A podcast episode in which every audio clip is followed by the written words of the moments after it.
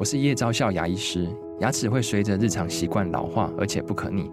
当珐琅质受损，牙齿结构会出现破裂，还有细微的小孔，导致我们牙齿变得又脆弱又敏感。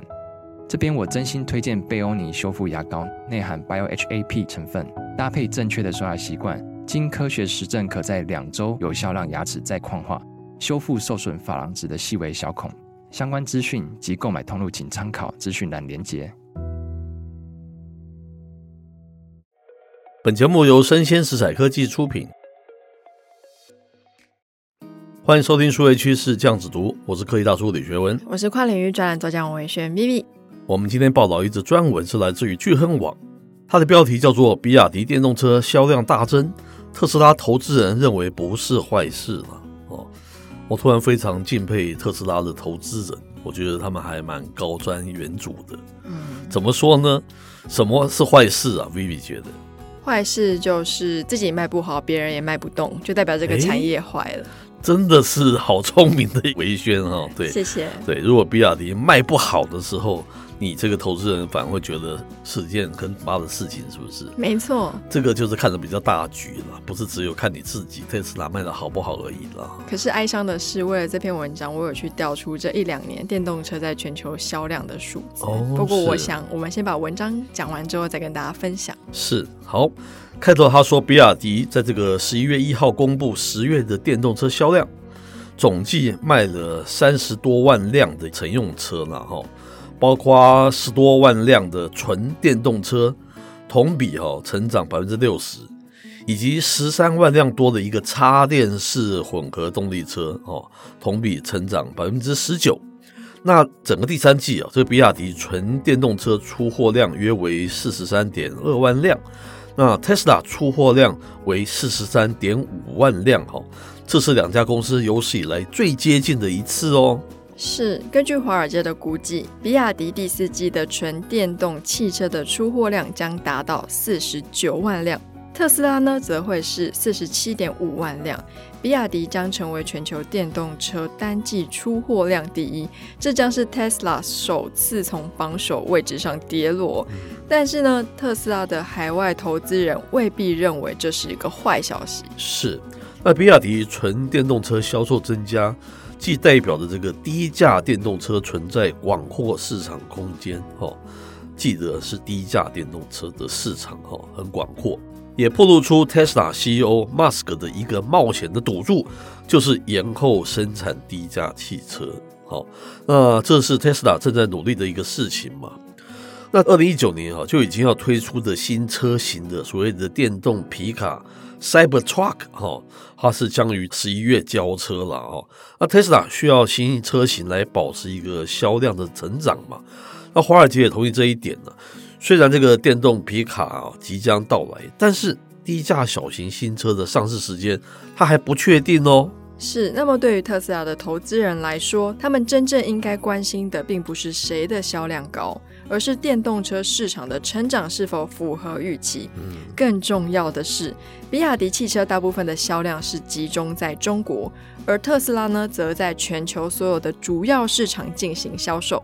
与此同时，特斯拉汽车的价格也高于比亚迪，特斯拉的销售额除以它的销量得到的单价大概是五点四万美元，而比亚迪的平均单价呢，大概是二点八万美元。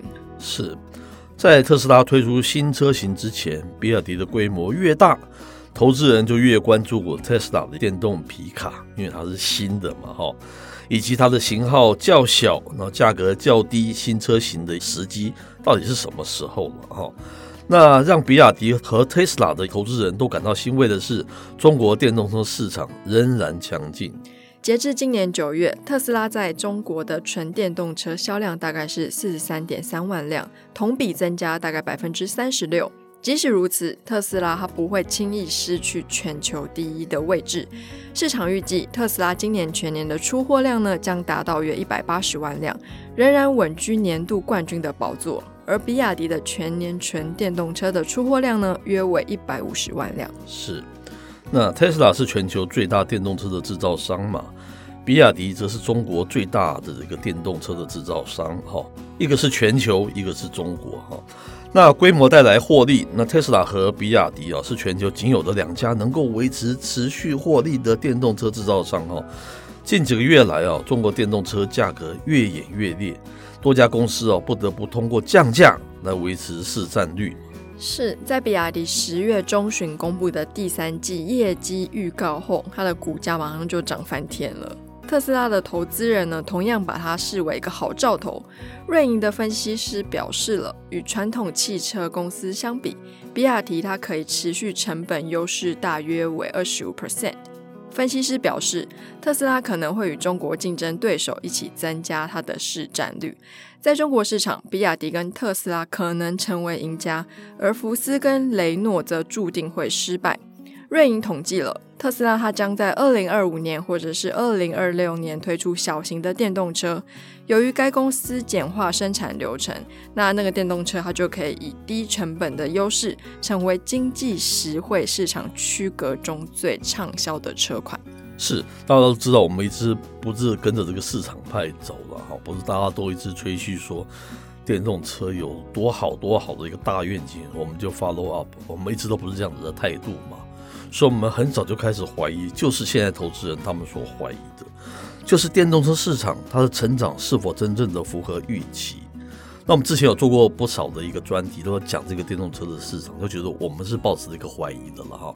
我们说，如果它是这么好，现在电动车占全球这个总汽车销售大概十多趴这样子，那应该还有非常大的成长空间。怎么会这样子？一个 Tesla 它一个降价，然后就会大大影响它的获利，然后造成它的整个股市下跌。是我们提出很简单的那个逻辑去分析，就觉得是不是真的有你们讲的这么好？哈，这第一个我们必须要关注的一个方向。第二个，科技大叔，我突然看到这一则专文，我有一个想法，就是你看，比亚迪汽车大部分销售集中在中国，而 Tesla 则是全球。那 Vivi 说。其实谁发展的那个状况更符合实际的电动车市场的情况？你说两个给我选吗？是。好，我直接说出答案好不好？我觉得应该是 Tesla，因为你在中国是你的主要市场，中国是一个特例嘛，你有这么大的人口，对不对？嗯。可是 Tesla 是要卖全球的，所以它的数据是最普遍的。要是全球化的，我觉得它的情况才能真正反映电动车的情况，哎，电动车市场的情况，哎。中国一个市场额度再大，它满了，它已经满了，对不对？它不像全球有这么宽阔的那个空间。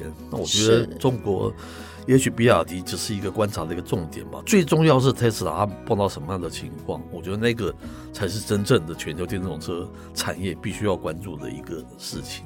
没错。那我们其实很常在新闻上看到电动车又怎么样又怎么样，然后又有谁推出电动车嘛？然后我前一阵子在写我的《经济日报》文章的时候，我的主题是市场讨论热度很高的这些东西，到底在市场是不是新的中坚力量？然后，因为电动车前一阵子还蛮红的，大家纷纷做电动车。那我们也看到很多电动车新创就倒闭了。是，我就发现，其实二零二二年的台湾汽车销量大概是四十二万台，是，其中只有一点六万台是电动车。哦，那如果是看国际，有一个统计网站叫做 TrendForce，他发现二零二二年的全球汽车销量是八千一百多万台。嗯，那电动车的全球销量呢？他说比去年增加五十五趴。嗯。但是总共卖出的台数只有一千万台，嗯，这让我不禁觉得说，就是百分之十多嘛，对，对啊，对啊，对啊。Even 现在大家都说二零二五年不要卖全燃油车了，那那当然吓死人了，对不对？对，当然八千万辆，是是是，当然英国有吓到嘛，所以他延后了。然后很多人就说你这样不可以，你这样不可以，是，然后改变了很多汽车厂商的全球布局，是。但是我觉得啦，有的时候理想。跟现实之间本来就是有一段距离，就算我的政策、我的全球议题很用力去推，可是说实在，最后活下来的第一个到底是电动车新创还是传统的车厂？这是第一个问题。是。然后第二个，我们市场一直在讨论电动车，可是，嗯，就是说起来有点惭愧，我最近换车，可是我换的也是全燃油车。哦，嗯，你是背离者，背叛者，也不是 背离者，是。我现在感觉电动车给我的安心感还没有燃油车这么重。哦、是，是，那毕竟台湾，你知道加油站到处都是。那我就之前有提过，我家就是不给装充电桩，是我就会觉得很不安心啊。嗯，对。所以它生态还有太多太多的事情要解决了哈。不是像市场预估说前几年每年，比如说百分之百、百分之两百的成长，就代表以后它每年都会这样成长。我觉得分析师可能 不晓得是有意还是无意，这样子分析，我们都觉得太过乐观了。是是是，我就建议，如果说你要讲的是成长率的话，可是你也要把最后的数字讲出来，要不然每次听一两百趴就觉得很多。可是你发现，因为原来只有二十万辆，所以一两百趴是四十万辆、六十万辆，就这样听起来好像也还好。是啊，很抱歉哈，我们是很客观的、很理性的看待所有的数位啊，还是这个商业的一个市场，对不对？这是我们自己的看法了哈，那提供给大家参考。那以上内容播到这边告一段落，我是科技大叔李学文，我是跨领域专栏作家王伟轩 Vivi，我们下回见喽，拜拜。